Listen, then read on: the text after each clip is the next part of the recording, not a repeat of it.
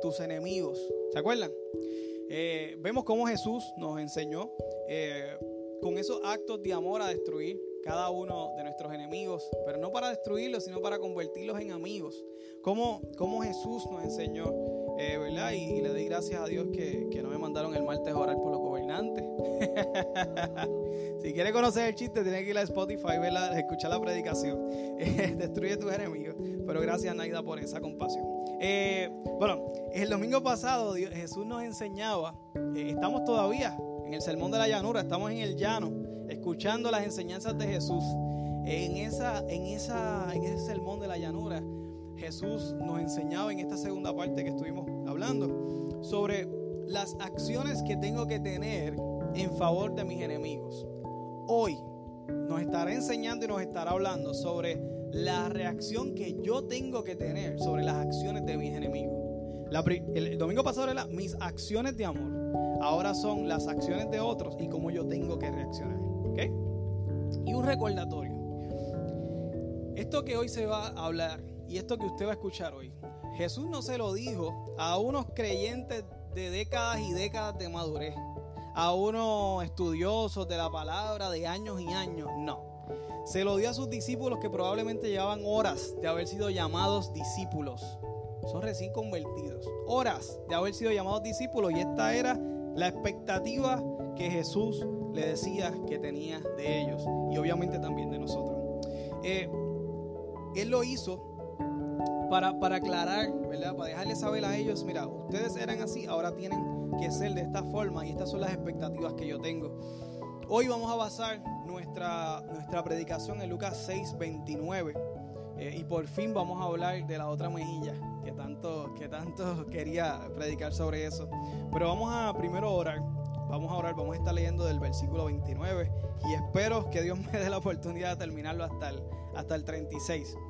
Presentamos nuestro corazón. Eh, no como cualquier otra oración. Yo, yo, yo, te, yo te inspiro a que en esta ocasión tú presentes tu corazón para que Dios te permita aprender de Él, para que Dios te dé un corazón moldeable, para que Dios te dé un corazón eh, humilde, eh, reconociendo que necesitas ser más como Jesús, porque aquí ninguno eh, somos como se supone que seamos, ¿verdad? y eso es lo lindo, que Jesús nos recibe tal y como somos, no como se supone que seamos. Oramos al Padre, Señor. Una vez más, Señor, venimos y nos acercamos a ti. Padre, porque para eso venimos aquí, para acercarnos a ti. Señor, te pedimos que lo que tú vayas a ministrar, Señor, hoy eh, caiga en terreno fértil en nuestro corazón. Que las palabras que tú nos vayas a decir, Señor, caigan en un corazón. Que tengamos oídos para escuchar. Que tengamos un corazón dispuesto a hacer tu voluntad. Que, pongamos nuestra, nuestras armaduras, nuestras escudas, nuestras excusas y todas las barreras que podamos tener, las las derrumbemos, Señor, y simplemente tengamos oídos como niños aprender tu enseñanza, Padre. Te pido que también eh, me dirijas, Dios, y que por favor yo no sea una piedra de tropiezo para mis hermanos, que puedan escuchar directamente tu voz, Señor, y que ellos también den la sabiduría para discernir incluso lo que yo diga, Señor, y que solamente tomen lo que viene de ti, Señor Padre. Te lo pido en el nombre de Jesús. Amén y amén. Aprendan sus Biblias traigan su Biblia escrita, eh, la que use normalmente, tráigala, úsela. Eh, si usted lee la Biblia en celular, préndala. Eh, si trae una, si no es muy grande como la mía, que si yo la traigo para aquí, yo creo que no sobrevive porque está ya, estoy chacanto. pero, pero préndala, apunte, marque. De verdad es, bonito traer una, una tener unos textos que ya tú escribiste, que ya Dios te ministró y de momento Dios sigue añadiendo más a la, predicación por las mismas letras y comentarios que tú hiciste. Eh, y tener esa relación personal con la, palabra de Dios es bien bonita y bien edificante. Quiero, quiero leer eh, en este momento Lucas 6, 29 y 30. Y ahí nos vamos a quedar. ¿okay? Vamos a leer el 29 primeramente. Dice, al que te hiera en una mejilla, préstele también la otra. Al que te quite la capa, ni aún la túnica le niegues. A cualquiera que te pida, dale. Al que tome lo que es tuyo, no pidas que te lo devuelva. Ponme el 29, déjalo ahí en, eh, proyectado, vamos a hablar bastante de eso. Eh, y nuevamente Jesús nos trae una enseñanza principal, que pongas la otra mejilla. Y luego nos da unos ejemplos prácticos, similar a lo que estuvimos viendo poquito, ¿verdad? Los versos eh, arriba, 27 y 28. Eh, poner la otra mejilla. Quiero hacer un paréntesis. Eh, cuando vamos a interpretar las escrituras, hay varios retos que, que nos enfrentamos. Uno de los primeros retos es el idioma. La Biblia no fue escrita en español. El idioma español no existía incluso para ese tiempo. Existía el griego, arameo, siriaco y hay algunos. El mismo texto dice, en arameo significa esto. Mismo texto te lo dice. Eh, luego de eso se, tradujo de, ese griego y ese, ese, primera, esa primera eh, tomo se tradujo al latín lo cual nos beneficia a los que hablamos español, francés y otros idiomas, que, son la lengua famosa romance, porque el latín tiene mucho que ver con el español. Así que, que adquirimos, de hecho, nuestra traducción en español es mucho mejor y mucho más cercana que incluso la de inglés. Porque el inglés no necesariamente sale directamente de un idioma similar al latín. No necesariamente, ¿verdad? Depende. Pero, pero igual, eh, del latín se tradujo a español. Así que tenemos una, una traducción bastante cercana pero igual tiene su reto. El otro reto que tenemos es el reto cultural. Cultural. Eh, ¿Cuál fue el evento? ¿Qué estaba pasando en aquel momento? Eh, ¿Qué estaba pasando políticamente, económicamente? Eh, todas estas cosas es otro reto porque nosotros no conocemos esa cultura, no vivimos allí, la conocemos por referencia. Por ese reto, pues tenemos que, ¿verdad? Que, que, ¿verdad? que brincarlo. Hay otra cosa que quiero hablarles y es que existen, nosotros sabemos que existen algo que se llama refranes. ¿Verdad? ¿Tú has escuchado esa palabra refranes. Y los refranes no siempre significan lo que dicen. Y les vamos a dar un ejemplo. A caballo regalado no se le mira el colmillo. Y ese refrán solamente aplica a las personas que le regalan un caballo. No. Aplica a todo el mundo que le regalan algo. ¿Cierto? tiene que ser solamente a las personas que viven con caballo o que le regalan un caballo. Le aplica a todo el mundo. ¿Ves? No necesariamente es literalmente lo que es. Otro refrán. Como agua para chocolate. ¿Lo has escuchado? Este, yo lo uso mucho para hablar de las diferentes traducciones de la Biblia. En ese el estudio que estuvimos dando en, los jueves, eh, lo, utilicé porque eh, eh, explica ¿verdad? Lo, que tiene que conocer la cultura y el trasfondo. Agua para chocolate. de hecho, hay jóvenes que no saben qué, qué significa eso. Y estamos hablando de dos o tres décadas. Imagínate un refrán de hace dos mil años. ¿Nos, traerá problemas entenderlo? Claro que nos traerá problemas entenderlo. Así que tienes que conocer para saber qué significa agua para chocolate, que lo que quiere decir es que está molesto, ¿cierto?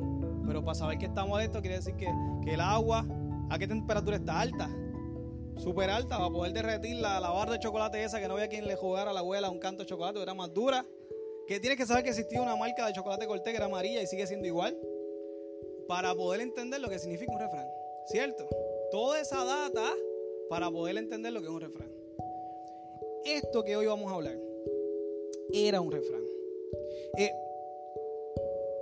y significa exactamente lo que dice. Tú puedes aplicar como agua para chocolate, tú puedes aplicarlo literalmente. No, te está hablando de temperatura para expresarte sentimientos. Son dos temas totalmente diferentes. No es algo, no lo puedes tomar literal. Por lo tanto, los refranes no siempre significan lo que dicen, ¿verdad? Eh, pero quiero hablarle antes de entrar a este refrán, de poner la otra mejilla. ¿Qué no significa? ¿Qué no significa? quiero sacar eso para ir de lleno a lo que, a lo que sí significa. Eh, a Jesús, Jesús cuando habla de esto, se lo está diciendo a sus discípulos porque está en un tiempo donde al igual que ustedes, yo le digo, agua para chocolate y le hablo de eh, a, caballo a, caballo regalado, camello no, caballo, caballo regalado, eh, y sabe lo, que, sabe lo que le estoy diciendo, ¿verdad? Y puedo darle un refrán y puedo darle un refrán en medio de la predicación y ustedes van a entender. No tengo que explicarle nada porque ustedes entienden. Jesús de la misma forma no explicó ningún refrán porque esa gente entendía, ¿ok? Y como buen maestro, él sabe, ¿ok? Por lo tanto, hay un, hay un pasaje eh, que quiero, que, quiero que leamos Está en Juan 18, 22, pero no lo proyecte. Eh, búscalo, pero no lo proyecte. Vamos a leerlo juntos, pero no lo proyecte. Yo te aviso cuando lo proyecte. Eh, porque esta, donde hay un personaje en la Biblia que vamos a identificar, vamos a leer esto juntos. Y, le doy una asignación para cuando leamos esto. Identifiquen de qué persona estamos hablando. Uno. Y segundo, si puso la otra mejilla o no. ¿Ok? Pero vamos a leer. Puedes proyectármelo. Juan 18, 22. El, el Evangelio. Dice así. Cuando Jesús hubo dicho esto, uno de los alguaciles que estaba allí le dio una bofetada. Así responde al sumo sacerdote, le dijeron a Jesús. Ponte el próximo. Digo así, si la buscaste. Discúlpame. Ponte el próximo. Dice, Jesús le respondió, si he hablado mal, testifica en qué está mal y si bien, ¿por qué me golpeas? Hicieron la asignación. ¿De qué persona estaban hablando? ¿Quién estaba? ¿A quién le dieron la bofetada? A Jesús. El mismo que nos dijo de poner la otra mejilla. Segunda pregunta. ¿Puso la otra mejilla? Contesten sin miedo. No. Cuestionó. Ok. Esto es peligroso y asusta un poco. Aquí hay dos vertientes. O Jesús hizo una enseñanza y no la aplicó, lo cual lo haría mentiroso. O estamos hablando de un refrán que no significa lo que realmente dice como agua para chocolate. ¿Ok? Más claro agua, ¿verdad? Yo no me atrevería a pensar que Jesús mintió o que Jesús no cumplió su propia enseñanza. Amén. Tenemos otro ejemplo en Pablo. Pablo Hechos 22. Pablo reclama, dice, tú me, tú me cogiste preso, pero es que yo soy romano. ¿Te han hecho 22? Puedes buscar ese, ese chisme que pasó ahí. Yo soy romano. Me tiene. Y así tú me vas, a un, a un, romano no le vas a hacer juicio como se supone. Y este, ellos se, asustaron y, y, y, Pablo reclamó. ¿okay? Ahí tenemos eh, ese, ese evento. Entonces, no habla literalmente de ponerle otra mejilla, como ya vimos, porque Jesús no lo hizo. Entonces, ¿pero de qué habla entonces? ¿Qué quiere decirnos esta famosa, este famoso pasaje de ponerle otra mejilla? Que a veces tan difícil se nos hace y tan complejo es, ¿no? Eh, pues Jesús está hablando de un concepto que se llama venganza. El refrán, lo que al igual que agua para chocolate significa estar molesto, este refrán significa venganza. Y lo vamos a hablar más, profundo. Pero quiero aclarar algo nuevamente. Hay una diferencia bien grande entre lo que es no hacer venganza, no vengarte, y otra muy diferente, no hacer justicia. Y voy a explicarlo. La justicia terrenal, ¿quién la aplica? El Estado, a través de todos sus mecanismos de seguridad, policías, jueces, etc. La justicia terrenal. La justicia celestial, ¿quién la aplica? Dios. Dios es juez justo, ¿verdad? Él hace la justicia terrenal. Y yo no aplico absolutamente nada. Por eso no voy a la venganza. Pero no estoy hablando, estoy hablando de relación de mi reacción. Recuerden bien, estamos hablando de la reacción de los actos que otros me hacen a mí. Lo dijimos en un principio, no se quite eso de la mente. Romanos 12, 19, lo leo. Dice, queridos hermanos, lo tengo ahí. Este que hiciste está muy duro. Queridos, no os, dice ahí, eh, los 19, es que lo tengo en otra versión, vamos a leer esta. No os venguéis vosotros mismos amados míos, sino dejad lugar a la ira de quién? Porque escrito está, mía es la venganza, yo pagaré, dice el Señor. Ahora bien, Jesús nunca tuvo la intención de que un culpable se quedara sin su juicio, de que un culpable se fuera por ahí sin, sin que cogiera lo que le corresponde incluso en la tierra. Lo vemos en Pablo, lo vemos en el mismo Jesús, y quiero dar un ejemplo, eh, y un ejemplo fuerte, pero me es necesario utilizarlo. Si a ti, mujer, tu esposo, tu novio, tu pareja, quien sea, no importa el título que le hayas puesto y no tiene nada oficializar, quien sea, te está atacando y está teniendo violencia doméstica contigo, te estás exponiendo a violencia doméstica, ¿ok? Te está pegando, o te está hablando fuerte, o te está denigrando, o te está controlando, o sientes que en algún grado no tienes libertad absoluta de hacer o decir lo que te dé la gana, eso constituye violencia doméstica. Esto no dice que tú simplemente le pongas la otra mejilla. Eso no dice. Esto no dice que no actúes en venganza.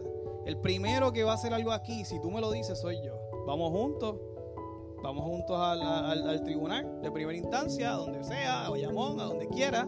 Eh, y de hecho estoy hablando con Lizzie Burgos porque vamos a trabajar, de, la idea, están trabajando en un proyecto de que los pastores, líderes conciliares, líderes de sin fines de lucro puedan servir como, como intermediarios. O sea, que la persona con violencia doméstica venga donde nosotros, yo te lleno los papeles y yo los llevo. No tiene que ir la persona directamente al tribunal. Eso no está.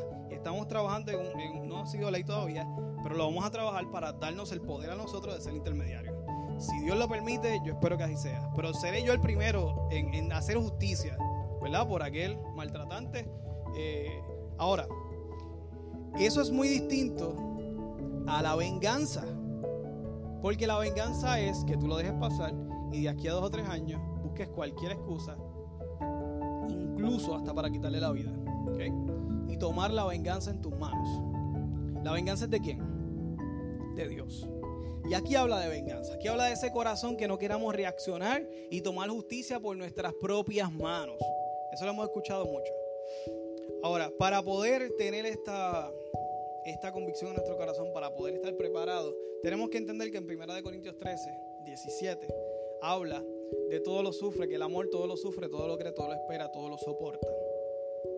Y la otra vez he hablado varias veces de este verso. Y cuando dije todo, dije hay excepciones. ¿Se acuerdan? Lo he dicho varias veces. Hay excepciones. Hoy estamos hablando de esas excepciones que le había prometido. Promesa cumplida. Hoy estamos hablando de esas excepciones. Una cosa es la justicia y otra cosa es la venganza. Quiero que quede bien claro. Aquí Carmelo está predicando que el que no. Una cosa es la justicia y otra cosa es la venganza. Ahora bien, vamos a hablar de la venganza. Vamos a los, a los ejemplos prácticos que puso Jesús. Si me puedes poner eh, Lucas 6, 29 de nuevo. Vamos ir, y el 30, vamos a ir poco a poco. Bueno, ponlo hasta el 36 y, ya. Eh, la capa vamos a ver, para que Lucas, Lucas 6, eh, 29 era, ¿verdad? Sí. 29 al 29 al 36. Quiero, quiero que lo vean, quiero, hay unas palabras bien importantes, no, no, no quiero que lo recordemos, sino ver lo que dice la escritura. Dice, al que te quiere en una mejilla, préstale también la otra. Ya sabemos que eso significa que no tomemos venganza con la gente al que te quite la capa, ni aún la túnica le niegues. Nuevamente, ponme la anterior, déjala allí. Ahí vamos a estar un ratito. Nuevamente, tenemos que ir a Éxodos 22, Deuteronomio 24. Yo lo voy a leer, tranquilo. yo lo voy a leer. Eh, para poder entender el, qué significaba quitarle la capa y qué es eso de quitarle la capa. Éxodo 22, 26 dice: Si tomare en prenda, o sea, en préstamo, como garantía de pago el vestido de tu prójimo a la puesta del sol se lo devolverás. Deuteronomio 24 dice, sin falta le devolverás la prenda cuando el sol se ponga para que pueda dormir su ropa y te bendiga y será justicia delante de Jehová tu Dios. Ok, aquí está hablando de la ley de Moisés, es la ley mesiánica, te está diciendo, vamos a explicarlo. Si tú le prestabas algo a alguien, dinero, fuese, tú le cogías la capa, que es lo que está allí, la capa como garantía de préstamo, algo así como la casa, la hipoteca, el carro, si no lo paga, etc. Eh, algo así, pero en aquel, aquel entonces era la capa. Entonces, ese concepto está diciendo el Señor, y miren qué bueno es Dios, le cogiste de préstamo, pero por la noche se la devuelve para que no le dé frío. Y eso está chévere. Eh, eh, la ley nos da un consejo increíble. Y, un padre que nos da un consejo es bueno, nos ayuda a tomar, eh, tomar decisiones sabias. Eh, o no solamente un padre, un grupo de personas. De hecho, si yo he tomado decisiones sabias en mi vida, las que he tomado ha sido por un grupo de personas. Eh, casi todas las decisiones, si no todas, ha sido porque gente me ayuda a pensar y, puedo ejecutar, ¿verdad? sabiamente. Pero, pero Jesús nos está diciendo, esto dice la ley. Y no es la primera vez que Jesús lo hace. La ley dice esto, pero y aquí te está diciendo, la ley dice lo de la capa. Al que te quite la capa, no le niegues la túnica. Y aquí vamos. La ley habla de la capa, todo el mundo estaba de acuerdo, la capa, préstamo, capa, ¿verdad? Si me presta, pues yo le por la capa, si no, etc. Todo el mundo estaba familiarizado con el tema de la capa, no era algo nuevo para ellos. Pero la túnica, nadie había hablado de la túnica, la ley no habla de la túnica. La túnica era la vestimenta que estaba por debajo de la capa. No, no era tanto así como para nosotros la ropa interior, pero, pero sí era una, era una prenda importante para su vestimenta. Y él le dice, no solamente le dejes la capa que se supone que te la devuelva por la noche. ¿Se acuerdan que lo leímos? Para que No, no, no. Si te pide la túnica, se la das. Esto es algo así, aquí vamos a entrar, vamos a estar viendo qué es la milla extra. Todo el tiempo aquí Jesús está hablando de la milla extra. Y no es que vayas a reclamarle la ley, porque podría, podría por la ley mesiánica reclamarle la capa, sí podía, pero ahora te está diciendo, no le reclames la capa, incluso dale la túnica. Ve más allá. ¿Se acuerdan de la segunda milla? De todas esas cosas, ve más allá. Olvídate si no te quiso dar la capa. No tomes pensamientos vengativos contra él. Al contrario, si te pide más, dale más. ¿Fácil? No, claro que no. Pero es lo que nos pide Dios. Y vamos a, vamos a ver el, por qué nos los pide Dios. Eh, pero primero necesitamos entender eh, el contexto de todas estas cosas. Eh, el que te pida, o sea, tú pediste, te cogieron la capa prestada, no te la quisieron devolver, pero si te pide más, le des más. Ahora, el que te pida, dice, Ok, pon el 30. A cualquiera que te pida, dale. Y se acabó la, frase. Ahí, para nosotros hay un punto como y seguimos leyendo. Pero para los judíos no. Hay un silencio ensordecedor. ¿Por qué? Porque me pide y le doy y con qué garantía de prestado me quedo. Si era cultura, siempre que te pedían, tenía una garantía de pago que tú me, que tú me des algo para yo, pues todavía lo hacemos con, los préstamos, las hipotecas, todas esas cosas se hacen. Pero Jesús le está diciendo, si te piden, dale. Y un silencio. Jesús está rompiendo, no con nuestra cultura, con la cultura de ellos. Pero ¿qué significa eso en nosotros hoy? Usted ha escuchado a una persona que dice, oye, este fulanito me debe dos o tres favores, le voy a tocar la puerta.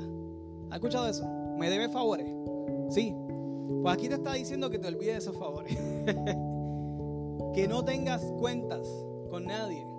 Que no tengas cuentas incluso, eso con cosas buenas, con cosas malas. Olvídate de la venganza. Olvídate, me hizo. Déjale las manos a Dios. Hay un elemento de justicia que hay que hacer, claro. Mete mano. Aquí te está diciendo, patrono, si tienes un empleado que quiere votar procura que lo haga porque incumple el reglamento. Y no utilice el reglamento de rehén para tomar venganza contra las personas. Si eres empleado, igual. ¿ok? Una cosa es hacer justicia y otra cosa es. Una cosa es que haga justicia por el bien de la compañía y otra cosa es que haga justicia por tu venganza. Esto solamente es cuestión del corazón. Aquí no hay otra forma. Tú tienes que conocer tu corazón y ser honesto contigo mismo dar la milla extra, aunque tengas todas las herramientas para destruir la persona, la palabra, los discípulos de Dios, en su primer día de discipulado, Jesús le dice, eso no. Los hijos de Dios no son así. Y si estamos aquí es porque queremos ser hijos de Dios y para ser hijos de Dios, ser como Dios. Eh, el que toma algo tuyo, al que tome algo que es tuyo, no pidas que te lo devuelva. Este, este, este concepto anterior no está hablando, no está pensando en que no hay repago. Eh, eso lo dice en otras ocasiones de la Biblia, sí habla que tú le des y no esperes que te dé nada, pero aquí culturalmente el contexto sí está hablando, están hablando de términos económicos, ¿usted se dio cuenta? Que primero habla de la mejilla y después está hablando de cosas económicas. Entonces no tiene que ver, porque realmente no está hablando de la mejilla, está hablando de, de un término de venganza. ¿Y por qué está hablando de economía? Bueno, porque donde está tu tesoro, ahí está qué? Tu corazón. ¿Ok? ese es el concepto que está usando Jesús. Entonces luego te dice, al que te pida, eh, al que te, te, tome lo que es tuyo, no pidas que te lo devuelva. Y, y aquí, ¿qué otras personas? No todos hemos, pero yo, yo, he, sido, ¿verdad? Eh, a mí me ha robado cosas, varias cosas. Eh, pero, pero yo creo que la aplicación mejor que le podemos hacer es, ¿alguien aquí ha sentido en alguna ocasión que alguien le roba la paz? ¿Verdad que sí? O que, o que te hacen perder el tiempo. Y tú buscas cómo puedo hacer para que este aprenda lo que me hizo. Ese corazón vengativo es lo que el Señor dice. Mis discípulos eso no lo hacen. Mis discípulos no van en contra de la persona para vengarse y tomar venganza y tomar la justicia en sus manos. Esa persona aprenderá por su cuenta. Nuevamente, no estoy hablando de justicia, de leyes terrenales, estoy hablando de venganza. Quiero seguir haciendo la aclaración, porque se puede, se puede malinterpretar. Ok, 31.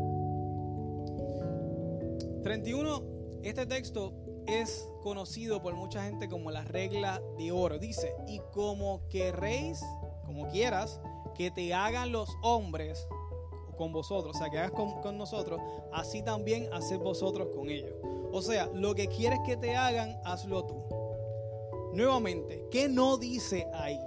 Ahí no dice, no trates a los demás como no quieren que te traten a ti. Y voy a decir la gran diferencia que hay. Si tú dices, no traten a los demás como quieres que te traten a ti, pues eso quiere decir que si tú no lo tratas mal, pues vamos a estar bien. Eso, eso me fomenta no tratarlo mal. Yo no quiero que me traten mal, pues no lo trato mal. O sea, que si no hago nada, si no le hago daño, todo está bien. Pero con este refrán no. Él dice que lo que quieras que te hagan, hazlo tú. Si no haces nada, no estás incumpliendo. El refrán te lleva a hacer. ¿Vieron la gran diferencia de verlo en negativo y verlo en positivo? Esto lo está viendo en positivo. Lo que tú quieres que te hagan, hazlo tú. Toma la iniciativa. Nuevamente, milla extra. Y esto, ¿verdad? Es lo que lo complica un poco más. Es un poco más retante. Eh, esta agua será... No, no sé. si me puedes el agua, agradezco. Eh, así que Jesús está diciendo, en esencia, y esto resume nuevamente para traer otros puntos que va a traer más adelante. Y como quieres que hagan los hombres con vosotros, así también haced vosotros con ellos. Tú quieres misericordia cuando te equivoques, sé misericordioso. Tú quieres que te perdonen, perdona tú. ¿Ok? Lo que tú quieres que hagan contigo, hazlo tú. El mundo, gracias, brother. El mundo piensa así. Las personas que no son hijas de Dios piensan así. No. Lo más que podría pensar el mundo es aquello. No hagas lo que no te gusta que te hagan. Eso es lo más. Pero los hijos de Dios son mucho mejor. Porque eso es lo que pide Dios, excelencia, ser como Dios. Lo dice la escritura, lo vamos a leer al final. Ok, 32 en adelante, hasta el 34, dice así. Ah, se fue, se fue aquí. Lo voy a leer. Si lo tienen en su. Si le puedes dar para adelante, mira, a ver, inventa ahí. Ah, este, siéntate ahí. Está contratado. Contratado. Firma contrato cuando se acaba el culto. Dice así. Porque si amas a los que te aman, ¿Qué mérito tienen? Hermano, aquí hablamos de mérito. Aquí la cosa se aprieta y se pone más difícil. Porque empieza a hablar de méritos. Y méritos en el cielo. Vamos a leer todito hasta el 34. Porque si amáis a los que te aman, ¿qué mérito tiene? Porque también los pecadores aman a los que los aman. Próximo. Y si hacéis bien a los que os hacen bien, ¿qué mérito tienen? Porque los pecadores hacen lo mismo. Próximo. Y si prestáis a aquellos a quienes eh, esperáis recibir, o sea, que te van a pagar, ¿qué mérito tienen? Porque también los pecadores prestan a los pecadores para recibir otro tanto. ¿Hasta ahí? Sí, hasta ahí. Ahorita vamos al 35. Nuevamente, aquí nos habla del mérito. Los méritos en el cielo se dan por las millas extra que demos. Si somos iguales que la gente común, que no son hijos de Dios, que no les importa a Dios para nada, no vamos a recibir ningún mérito. Eso es lo que dice este texto. Hay otros textos, ¿verdad?, que pueden hablar de galardones y méritos. Estoy hablando de este. Este te habla que tu milla extra, que demostrar que eres hijo de Dios. ¿Y eso es un acto natural? No, absolutamente sobrenatural. El Evangelio en esencia está fundamentado en algo sobrenatural. Si Jesucristo no nos resucitó, vana es nuestra fe. ¿Y el resucitar de Jesucristo fue natural o sobrenatural? Fue sobrenatural. La crucifixión fue natural. Un hombre lo clavaron en una cruz y murió. Natural. Pero su resurrección fue sobrenatural. Nuestra fe está fundamentada no en la, crucifixión, sino en su resurrección. Y por eso todo lo que hacemos en el cristianismo está basado en un evento sobrenatural. Las expectativas de Dios en nosotros también son sobrenaturales. ¿Y por qué? Bueno, porque el Espíritu Santo vive dentro de ti. El Viejo Testamento tenía la ley y tenía un buen consejo y hacían las cosas. Había gente espectacular, lo podemos ver en la Escritura. Pero ahora tenemos al Espíritu Santo dentro de nosotros. El único que evita que no hagamos actos sobrenaturales es tu carne. Eres tú, es tu pecado. El potencial para hacer todo lo que estamos viendo aquí, lo que hemos visto en las predicaciones pasadas, lo tenemos, lo tienes.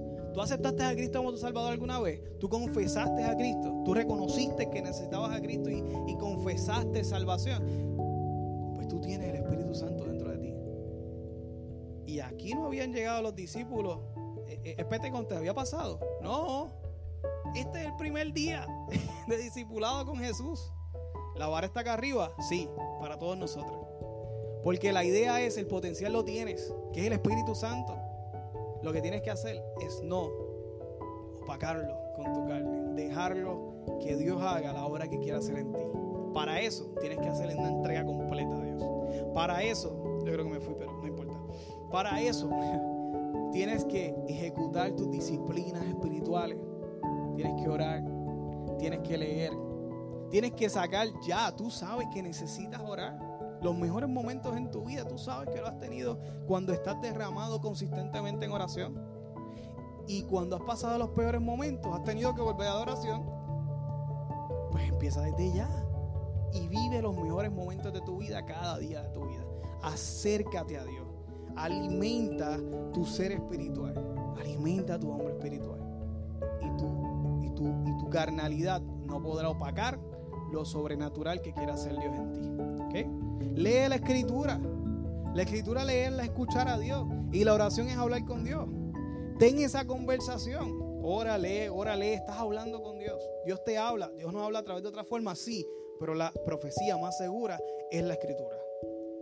¿Tú quieres escuchar la voz de Dios? Lee la escritura. Pero no es que estés pescando verso, eso está bien, eso está chévere.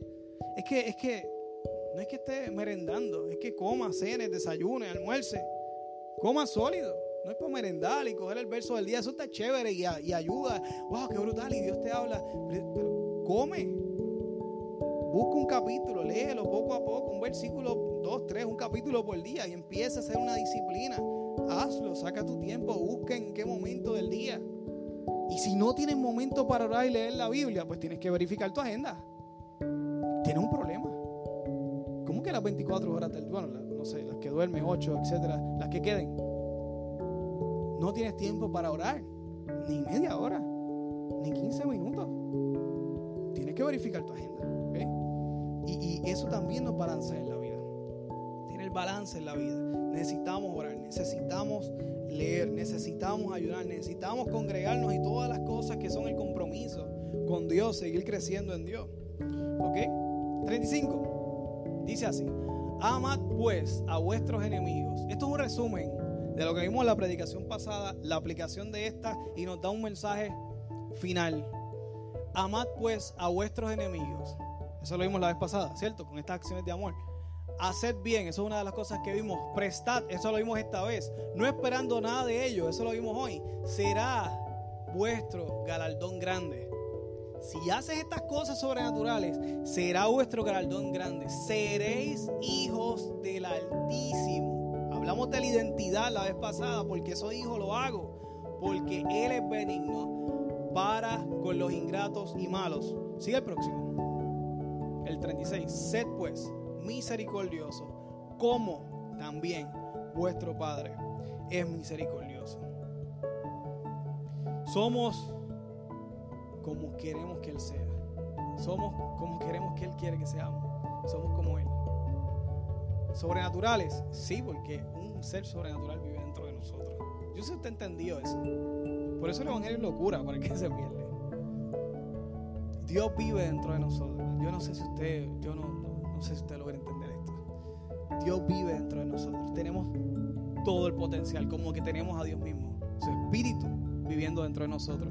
Nosotros lo limitamos. ¿Cómo podemos dejar de limitar eso? Bueno, tienes que someter tu carne escritura, a la oración, al ayuno, a las vigilias. Ellos me estaban preguntando, ¿es una vigilia pronto? Sí, sí, es una vigilia pronto. A las vigilias, todos los eventos que hagamos, todas las disciplinas espirituales que usted pueda hacer, tenemos que hacerlo. Y, yo entiendo que Jesús no pudo cerrar esta sección de, enseñanza más eh, que, con este, que con este mensaje. Y Dios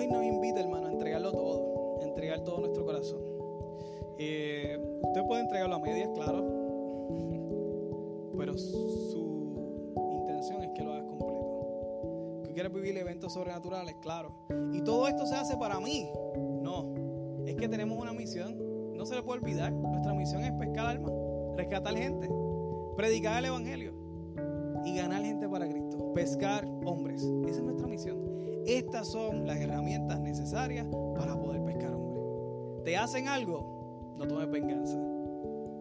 Y te hacen algo, sé proactivo. Y ve, llámalo, bendícelo. ¿Recuerdan? Y si hacen contra ti, no tomes venganza. No es justicia, ¿verdad? Justicia, hay que trabajar la justicia según cómo se tenga que trabajar. Pero venganza, no. No, deja la venganza en las manos de Dios. Y Él quiere que comencemos constantemente a, caminar en esa milla extra. Y en esa milla extra es que hay, es que vamos guardando esos galardones en el, cielo. Eh, comprométete con Dios en tu vida personal, sacar el tiempo, busca el calendario, apunta el calendario, como si fuera algo importante, porque lo es. Apúntalo en el calendario, orar, leer. ¿Estás ocupado? ¿Tienes algo para.? No, sí, estoy ocupado. Tienes, una cita con Dios hazlo. Toma decisiones en tu vida. Y créeme, ver la mano de Dios en tu vida. Vas a ver el poder del Espíritu Santo orando en ti. Vas a verlo. Pero si tú no tomas decisiones, no esperes. Tu carne está totalmente limitando el poder del Espíritu Santo en ti. No lo permitas. Toma acción y empieza a vivir la vida que Dios quiere que, tú vivas. Vamos a orar. Quiero hacer un llamado eh, especial hoy. Quiero hacer un llamado para para que se pongan de pie eh, aquellas personas que, deciden yo, yo necesito meterme en esto. Yo necesito sacar mi tiempo, yo necesito hoy tomar una decisión. Eh, yo necesito eh, que, el Señor de verdad tome control de mi vida. Yo necesito sacar tiempo para Dios. Yo necesito eso. Yo, yo te pido que te pongas de pie y, vamos a orar juntos. Yo estoy de pie. estoy de pie. Vamos a orar juntos. Y, y vamos a decirle, Señor, yo necesito más de ti. Yo necesito dedicarle, dedicarte más tiempo a ti. Yo necesito eh, ser más como tú. Yo necesito ver eventos sobrenaturales en mi vida. Yo necesito eso. Eh, eh, vamos a orar. Vamos a orar, Padre. En el nombre de Jesús, Señor.